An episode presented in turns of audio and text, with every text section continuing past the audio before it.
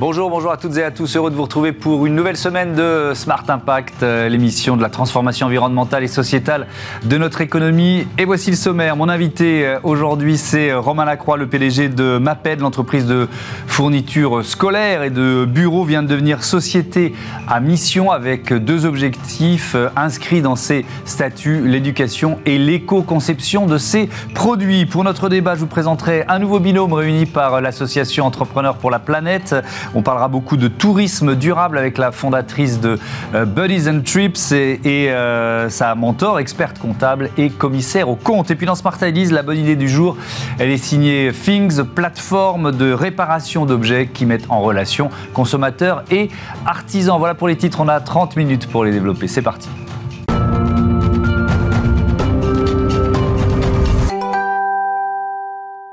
L'invité de ce Smart Impact est avec nous euh, en duplex, en visioconférence. Bonjour Romain Lacroix, bienvenue. Vous êtes euh, donc le président de MAPED, marque française, indépendante, familiale, créée en 1947 euh, à Annecy. Alors, j'ai envie de dire, votre métier, c'est les fournitures scolaires, mais pas que, c'est un peu ça?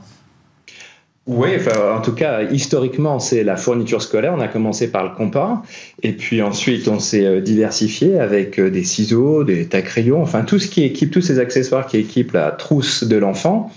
Et puis pas que effectivement parce qu'on a décidé de donner une tournure un peu différente à ce que nous faisions et à faire de notre offre une offre participant à un bien commun, disons, ou à une cause supérieure. Et cette cause supérieure, c'est celle de l'éducation, donc favorisant euh, que nous devenions société à mission. Et ça, on va évidemment en, parler. Euh, quelques chiffres clés euh, concernant MAPED. Chiffre d'affaires 2021, près de 200 millions euh, d'euros, 1800 collaborateurs, 17 filiales dans le monde et 3 sites de production, France, Chine et, et Mexique. Un, mot de votre activité et, du contexte quand même difficile depuis, depuis plusieurs années, notamment sur les, matières premières. Est-ce que, voilà, un, est-ce que votre activité est en croissance? Et deux, est-ce que vous avez souffert voilà, de ces ruptures de, de fourniture, c'est le cas de le dire euh, et d'approvisionnement oui, alors bah, bon, bien sûr, je ne reparle pas du Covid parce que le Covid nous a fortement impacté en, 2020 et à travers, euh, à travers le reste du monde, euh, aussi bien qu'en France que le reste du monde. 2021-2022, on souffre principalement de trois effets. Un, c'est la hausse des matières premières. Mmh. Ça, ça a été très impactant. La deuxième, c'est évidemment le transport international. On passe d'un coût de container 40 pieds, puisqu'on importe de nombreux produits, on passe d'un coût de container de 2000 dollars à peu près euh, en 2019 à 10 ou 12 000 en 2022. Je vous laisse faire les calculs quand on en apporte à peu près un millier ou deux milliers d'ailleurs au niveau du groupe. Et puis troisièmement, c'est la hausse euh, la, du, coût de la main-d'œuvre, notamment industrielle, dans le monde, pas qu'en France, dans le monde, du fait des problématiques d'inflation, donc 2023, un petit peu 2022, mais surtout 2023, et attendu pour 2024. Donc effectivement, une conjoncture qui n'est pas évidente. Oui, effectivement, et ça c'est ce qu'on ressent euh, chez beaucoup de chefs d'entreprise euh, aujourd'hui, et donc depuis le mois de septembre dernier, et, on va consacrer l'essentiel de cette interview à ça, MAPED est, euh, est devenue une société à mission. Déjà, pourquoi ce choix? C'est un, un processus en général? Pourquoi ce choix?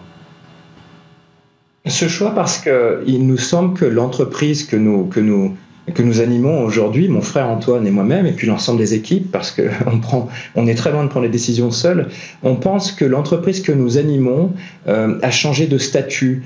Euh, de, de, de, de, fournisseur industriel et distributeur d'accessoires scolaires, euh, nous sommes devenus donc toujours cet industriel et ce distributeur de fourniture scolaire, mais pour servir une cause un peu supérieure, en l'occurrence celle de l'éducation des enfants, de nos enfants, partout dans le monde. Et il se trouve que le, cadre de la loi, et notamment la loi Pacte en France, le permet comme il le permet en Italie ou aux États-Unis. Et donc on a sauté sur l'occasion quand, euh, avec les équipes, nous nous sommes accordés sur cette mission. Cette mission chez MAPED, déployée en 2021, elle est de donner aux enfants le pouvoir de changer le monde avec leurs mains. Eh bien, nous nous sommes dit, chiche, nous devenons entreprise à mission parce que le cadre de la loi nous l'autorise. Et c'est assez rare de mettre l'ensemble de ses collaborateurs et collaboratrices d'accord sur une promesse. Il se trouve que cette promesse, cette mission, qui est un peu notre raison d'être, eh bien, elle fait l'unanimité chez nous. Mais euh, d'une certaine façon, euh, c'est votre métier de, produire des fournitures scolaires. Donc, qu'est-ce qu'il y a? Je, comprends bien l'engagement que ça représente. Puis on parlera de l'éco-conception des produits dans, un instant. Mais, euh, rendre l'éducation accessible à tous, qu'est-ce que ça veut dire pour vous, au-delà de la production et de la distribution de vos produits? Alors, société à mission, euh, nous sommes société à mission depuis le mois de, septembre 2022 et cela vient avec un certain nombre d'engagements. Mais avant cet engagement, c'est une forme de philosophie. Et cette philosophie, c'est l'idée de dire qu'une entreprise privée doit être profitable et elle doit l'être de manière structurelle à long terme, puisque sinon elle passe par un moment un peu délicat qui est de, de ne plus être libre et, et, voire jusqu'à mourir. Donc euh, ça, c'est le postulat de base qui n'est absolument pas remis en question. Par contre, Société à mission vient favoriser que l'on ajoute l'idée selon laquelle cette entreprise profitable économiquement peut aussi, voire doit aussi servir une cause qui elle-même est favorable d'un point de vue social, sociétal, environnemental. Ça, c'est la philosophie que nous suivons. Et cette philosophie, elle s'accompagne donc de quatre objectifs statutaires qui sont des engagements. Et ce sont des engagements euh, autour desquels nous répondons euh, face à un comité de mission que nous avons nous-mêmes nommé, mais qui lui-même est constitué d'intervenants, de, notamment externes.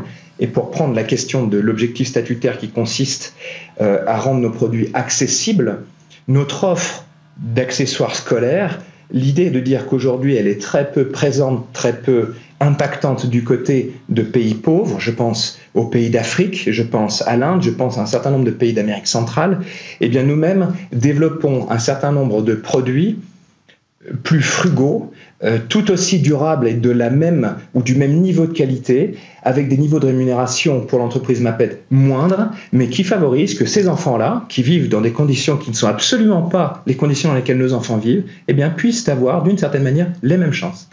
Alors le deuxième objectif, on va dire prioritaire, c'est l'éco-conception de vos euh, produits. Alors euh, il y a un objectif de, réduction de, vos émissions de, CO2. Et ça passe évidemment par un bilan carbone. Qu'est-ce qui ressort de ce bilan carbone? C'est quoi les, euh, postes qui émettent le plus de, gaz à effet de serre en fait? Alors, exact, très, bonne question. ce bilan carbone, nous avons commencé à le mettre en place et le rendre disponible pour information, bien évidemment, euh, en 2019 à partir de nos données bilan carbone 2018. La première conclusion que l'on tire de cela en 2019, c'est que notre groupe, qui est un groupe industriel, euh, il génère à peu près 100 000 tonnes de CO2 ou d'équivalent CO2 par an euh, au, regard de l'ensemble de ces processus et notamment de son processus industriel. Parce que c'est le processus industriel qui est le processus le plus consommateur, notamment de mise à disposition d'énergie ou d'allocation d'énergie pour transformer la matière et générer les produits que nous développons ici en interne. Ça, c'est le premier poste. Et puis le deuxième poste, c'est euh, le transport. Nous avons, à partir de cette information d'à peu près 100 000 tonnes de CO2 par an, nous avons mis en place un objectif qui est un objectif ambitieux, qui est de réduire de l'ordre de 30% nos émissions carbone entre 2018 et 2026.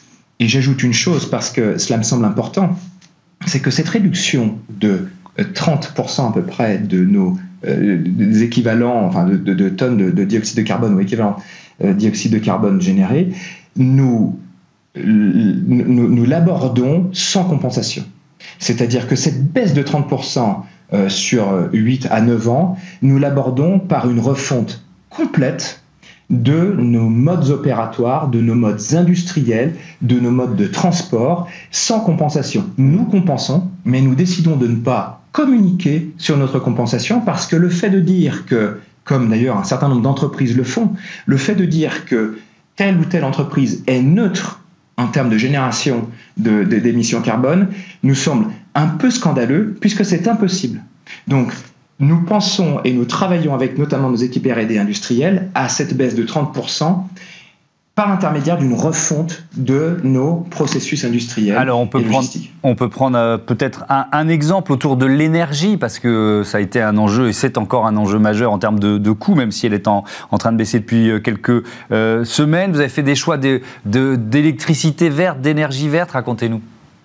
L'ensemble du, site, merci, parce que ça, on n'en parle pas suffisamment, l'ensemble de notre site ici, qui est à Pringy en, Haute-Savoie, et, depuis lequel je, je, me suis connecté à vous, eh bien, il est alimenté à 100% par de l'énergie verte c'est pas suffisant, ce n'est jamais suffisant. Cela nous semble être une, première, euh, une première initiative forte, bien menée par nos équipes, qui est un peu plus coûteuse, naturellement, mais qui nous semble être euh, une partie de notre responsabilité. L'énergie pour, euh, pour, pour, produire, désormais, est verte, en tout cas en France, parce que nous avons un petit site industriel. Donc la question de la question de l'énergie est une question évidemment essentielle, puisque toute action industrielle, toute action logistique, toute action commerciale part au départ par une allocation d'énergie. Voilà la réponse que nous avons apportée sur notre site français qui emploie ici entre 220 et 230 personnes. Merci beaucoup Romain Lacroix. Il y a, Romain Lacroix, il y a évidemment beaucoup d'autres exemples à, donner, mais c'était passionnant de, voir voilà, toute la démarche euh, d'entreprise à euh, mission de MAPED. À bientôt sur euh, Bismart. On passe tout de suite à notre débat, un binôme d'entrepreneuses pour la planète.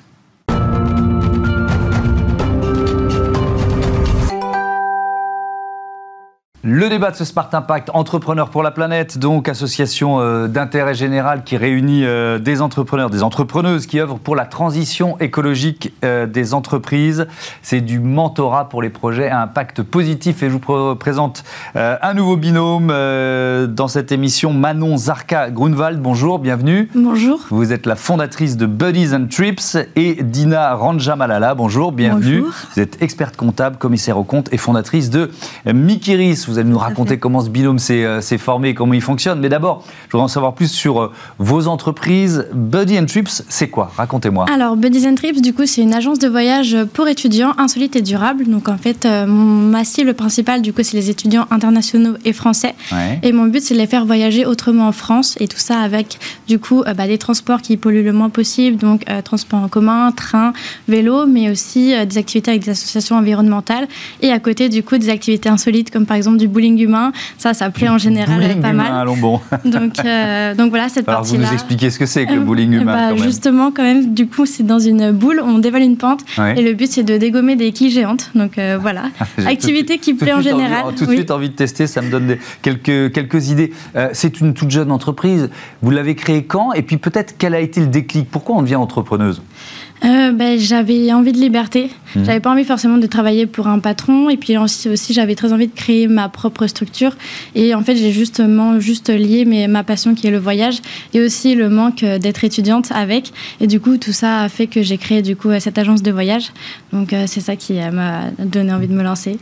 Présentez-nous, Dina Ranjamalala, votre, votre société d'expertise Mikiris, c'est ça? Oui, j'ai créé récemment donc, la société Mikiris, qui mmh. est une société euh, d'expertise comptable et de commissariat compte, avec un fort ADN en développement durable. Ça veut dire quoi ça, un fort ADN en développement durable? Bah, Ce sont mes convictions personnelles. J'aime beaucoup. Euh, j'ai j'ai fait des euh, voyages en Allemagne et j'avais découvert en fait qu'ils faisaient le tri et tout. Mhm. Et puis en dans notre école aussi, on avait un projet développement durable que je n'ai pas pu faire, mais mhm. je voyais de loin.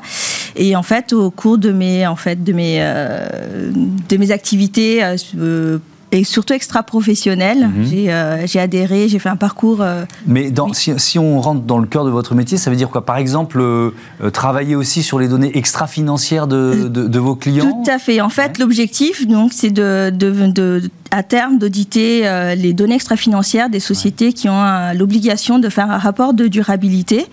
Et il y a en fait la réglementation européenne qui, qui, est, qui, va rendre, qui est entrée en vigueur. Mhm. Et bientôt, les commissaires aux comptes nous auront la, la possibilité justement d'auditer ces euh, données extra-financières. nouvelle mission, émission euh, passionnante. Alors ce, ce binôme, Manon euh, Zarka-Grunwald, il, il, est opérationnel depuis l'automne, c'est ça, depuis le mois d'octobre C'est ça, oui, exactement. comment vous vous êtes choisi?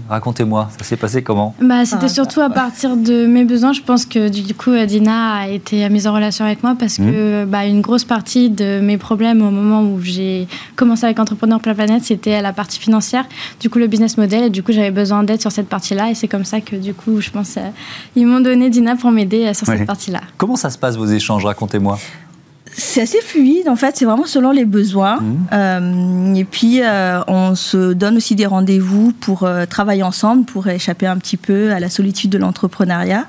Et puis, on a eu de la chance, on habite en fait pas très loin l'une de l'autre. C'était vraiment un vrai hasard. Et du coup, on Ça facilite la, connexion. Ça, tout à fait. C'est vous qui déclenchez les. C'est quoi? C'est euh, une fois par mois? C'est vous qui déclenchez la demande quand vous avez un, être confronté à une, à une difficulté précise? Euh, Oui, bah, m'a surtout aidé bah, au début pour le prévisionnel financier. Donc mhm. on a travaillé dessus ensemble. Mais oui, c'est un petit peu en fonction des besoins et aussi de nos disponibilités. Est-ce que vous aviez déjà mentoré une, une ou un chef d'entreprise? Non, c'est le premier mentorat. Alors, qu'est-ce que ça vous apporte? J'ai beaucoup appris. Et euh, ça m'a vraiment euh, appris, enfin j'ai euh, j'ai appris de, de son audace et et vraiment de toute cette cette volonté de de d'apprendre et et comment dire c'est c'est vraiment. C'est aussi un échange entre deux entrepreneuses. Est-ce que cette dimension là, elle vous semble importante de faire une sorte de de, de, de promotion de l'entrepreneuriat au féminin? Je commence avec vous Dina et je vous poserai la même question juste après. Tout à fait. Et puis il y a aussi un échange en fait de, bonnes pratiques qu'on essaie de partager toutes les deux. Euh, on essaie aussi d'échanger euh, nos réseaux. pour l'instant, c'est vrai que moi, c'est plus euh, moi qui essaie de, du coup de lui, de lui présenter des personnes mhm. selon ses besoins. Et si par exemple dans mes clients ou dans mes, les personnes que je connais, il y a, il y a peut-être des, des, besoins aussi, mais du coup, mhm. je, je, propose à Manon de contacter s'il y a des besoins en fait mhm. et si elle a besoin de réponses par rapport à ces questions. Et bah, c'est déjà bien. Alors l'entrepreneuriat au féminin? bah moi, c'est une dimension importante. Vous préférez, je ne dis pas que c'était peut-être un, peut-être un choix. D'ailleurs, est-ce que vous préfériez avoir une femme mentor plutôt qu'un homme mentor euh, mm. pour partager l'expérience ou pas forcément? Pas forcément. J'avais pas plus euh, d'envie particulière mm. par rapport à ça. Après, c'est vrai que c'est intéressant aussi euh, dans le fait qu'on puisse s'aider vraiment dans l'entrepreneuriat parce que c'est pas toujours facile aussi. Comme elle disait, bah, Dina, elle travaille chez elle, donc elle est un peu seule. Moi, je suis quand même dans des espaces de coworking avec d'autres entrepreneurs, donc ça aide. Mais rien que ça aussi, ça permet de s'entraider et de s'aider à avancer. Oui, quand Dina parle de bonnes pratiques. Euh, qu'est-ce que ça éveille chez vous? Partager les bonnes pratiques euh, bah, Peut-être euh, tout ce qui est plus de mon côté pour l'organisation, parce que je sais que je suis assez organisée. Peut-être que ça permet de donner quelques pistes à Dina. Donc ça marche dans les deux sens. oui, dans les deux sens, mais moi c'est surtout aussi le côté, par exemple, pour l'instant, je ne me sens pas prête à avoir des collaborateurs. Et je vois qu'elle, elle est vraiment, elle s'est lancée dedans. Et je trouve que voilà, c'est intéressant à voir aussi comment elle, elle le prend en fait. Mm. Parce que manager, bah, comme j'ai déjà été présidente de mon association, je vois déjà. Et donc, en fait, je suis un peu réticente, mais euh, quand je vois que bah, même des petites jeunes qui commencent et qui n'ont pas peur, je me dis, bon, bah, peut-être que Il si, va y aller. bon, c'est très bien. Alors, je voudrais qu'on rentre un peu dans le détail de votre euh, modèle économique. Vous en êtes où la, la, commercialisation des premiers voyages de Buddies and Trips? Eh bah oui, bah, ça démarre. Du coup, j'ai mes deux premières dates le 17 juin, du coup, pour aller. Euh, bah, on reste dans Paris, mais du coup, découverte de lieux un peu insolites dans Paris, mmh. ainsi que dégustation de française, parce qu'il y a vraiment aussi ce côté culture française que je veux mettre en avant dans mes voyages. Et du coup, la deuxième date, ce sera le 24 juin, avec un voyage à Provins, avec des cours de cuisine médiévale. Donc là, mmh. le côté insolite qui revient.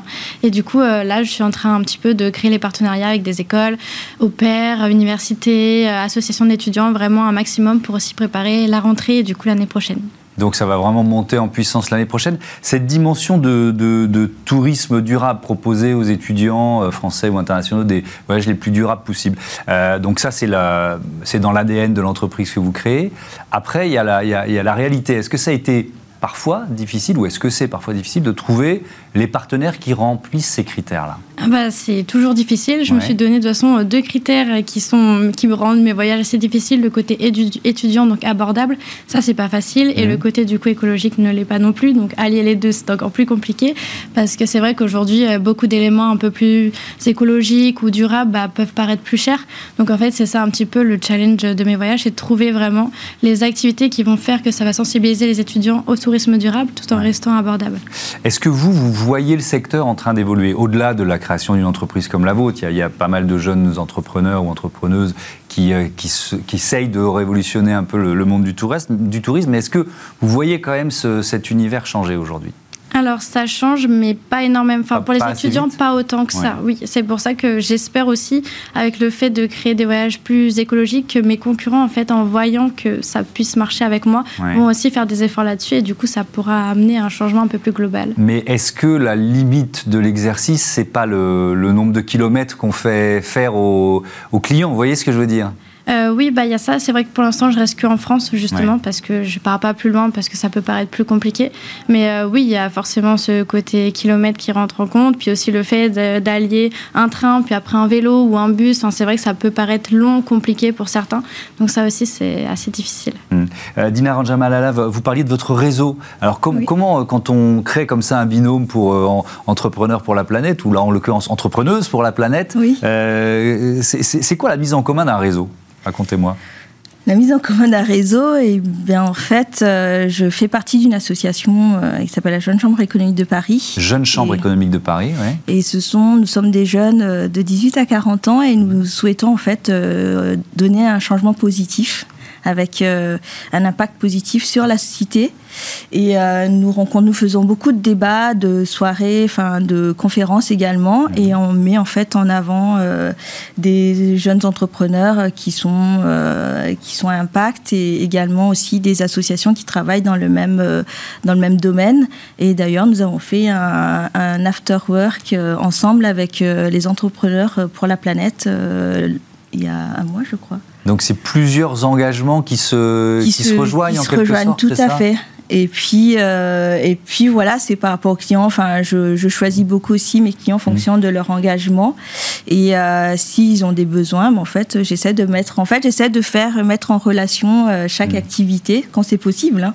Et puis après, si et de mettre en relation les entrepreneurs. Il y a aussi le, le, parcours. Peut-être que ça se rejoint le parcours Atout RSE de Croissance Bleue. C'est quoi ça? C'est un parcours d'engagement qu'on a fait en fait au niveau de du du, enfin comment on appelle ça du, On a une, euh, c'est le syndicat professionnel de l'ordre des experts comptables, enfin, de, enfin des experts comptables, qui mhm. s'appelle l'IFEC.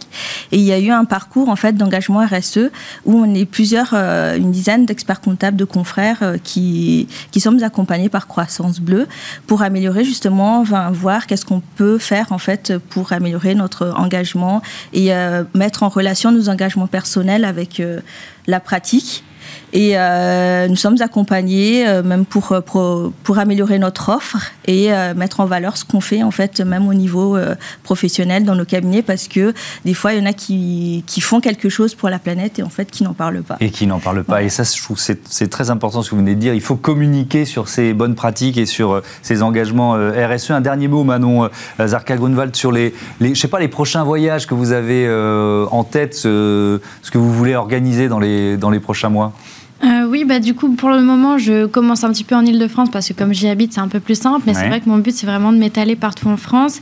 Et parmi les prochaines destinations, il y aurait euh, Strasbourg et Colmar, par exemple. Euh, du coup, Strasbourg qui reste assez connu, mais Colmar moins, alors que mhm. c'est une très belle ville. Et sinon, après, ce serait pourquoi pas vers Bordeaux, la dune du Pilat, toute cette partie-là aussi que je connais assez bien. Donc, donc oui, vraiment essayer un petit peu de partir dans différents endroits en France et aussi beaucoup de voyages à vélo également. 100% vélo adapté aux étudiants. Et eh ben voilà, merci beaucoup, merci à, toutes les deux. Bon vent à Buddies and Trips. On passe à notre rubrique consacrée euh, aux startups éco-responsables.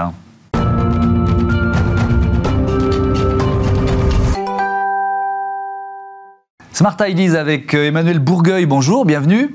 Bonjour Thomas. Vous êtes la cofondatrice de Things, créée en octobre 2020 avec euh, Nicole Viltard. C'était quoi l'idée de départ? Racontez-moi. Alors l'idée de départ, c'était vraiment une prise de conscience mmh. de la nécessité de consommer différemment. Et en fait, le parcours du combattant, quand j'ai essayé de vouloir réparer tous mes objets qui tombaient en panne, comme souvent avec la loi des séries. Et c'est vrai, on a tous été confrontés à ça le, premier discours, c'est de nous dire bah ça sert à rien de le réparer, acheter neuf, ça vous coûtera euh, plus cher de le réparer. Enfin, eh, vous étiez confronté à ce genre de discours. Vous vous êtes dit c'est possible de faire autrement? Bah, je me suis dit c'est compliqué. Euh, euh, ou à qui se fier ou, même je vais pouvoir les réparer. Est-ce que le jeu en vaut la chandelle par rapport au neuf? Quel est le juste prix? Mmh. Et parallèlement, en discutant avec des, des, copains artisans, je me suis aussi rendu compte qu'ils avaient des, des problèmes, des problèmes d'attractivité, de visibilité, mmh. parfois de fracture parfois d'isolement.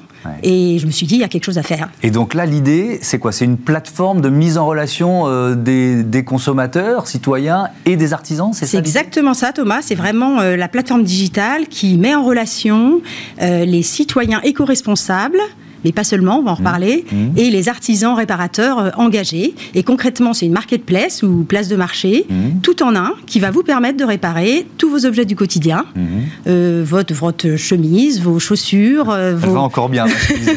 Peut-être qu'elle en aura besoin plus les, tard. Les, meubles, les vélos, les ordinateurs. D'accord. Et, donc la plateforme, là, elle, démarre ce lundi 15 mai, c'est ça? C'est ça. En fait, on a, on a démarré déjà il y a 4 ans. Hein, donc on a, je pense qu'on a été un petit peu visionnaire sur, le, sur, sur sur le sujet. Mmh. Euh, et on est prêt parce que la plateforme est en et, live est en production depuis euh, septembre 2022. Et comme c'est une place de marché, on a d'abord commencé par euh, convaincre des artisans réparateurs engagés, qui ont un mmh. super profil et qui partagent la vision sociétale et environnementale de notre projet, mmh. pour ensuite l'ouvrir aux consommateurs. Et effectivement, on ouvre officiellement lundi.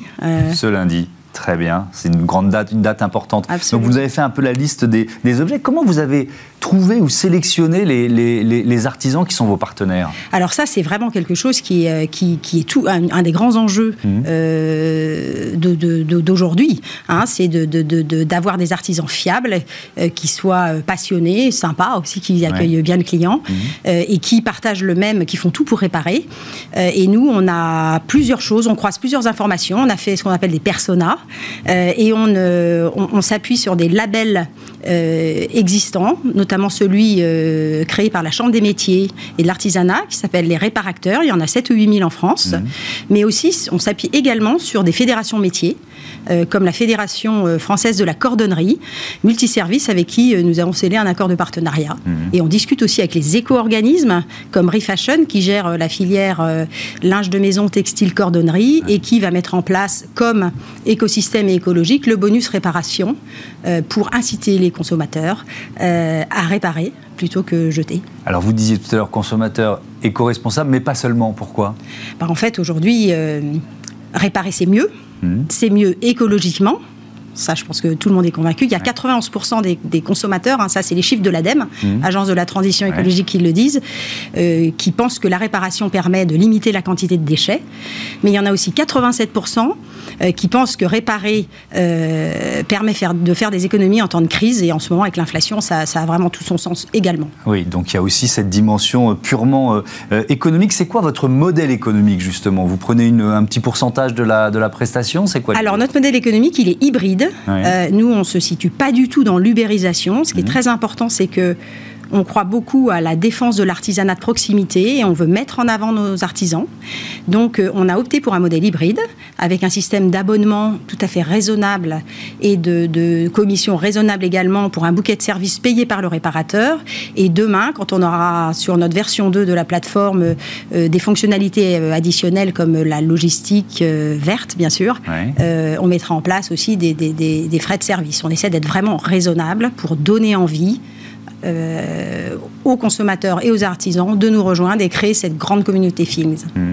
C'est très vite, c'est combien d'artisans aujourd'hui Aujourd'hui, c'est plus de 30 artisans sur 9 métiers différents. On attaque avec l'île de France et une place de marché, bien évidemment. Pourquoi on a choisi ça? Mmh. C'est parce qu'il faut à la fois des vendeurs et des acheteurs. Mmh. Et c'est pour ça que maintenant, on lance l'attraction B2C euh, sur la plateforme avec euh, le lancement et l'ouverture aux consommateurs. Ce lundi 15 mai. Merci beaucoup, Emmanuel Bourgueil, et bon, bon lancement, bon vent à Things. Voilà, c'est la fin de ce numéro de Smart Impact. Merci à toutes et à tous de votre fidélité à la chaîne des audacieuses et des audacieux. Salut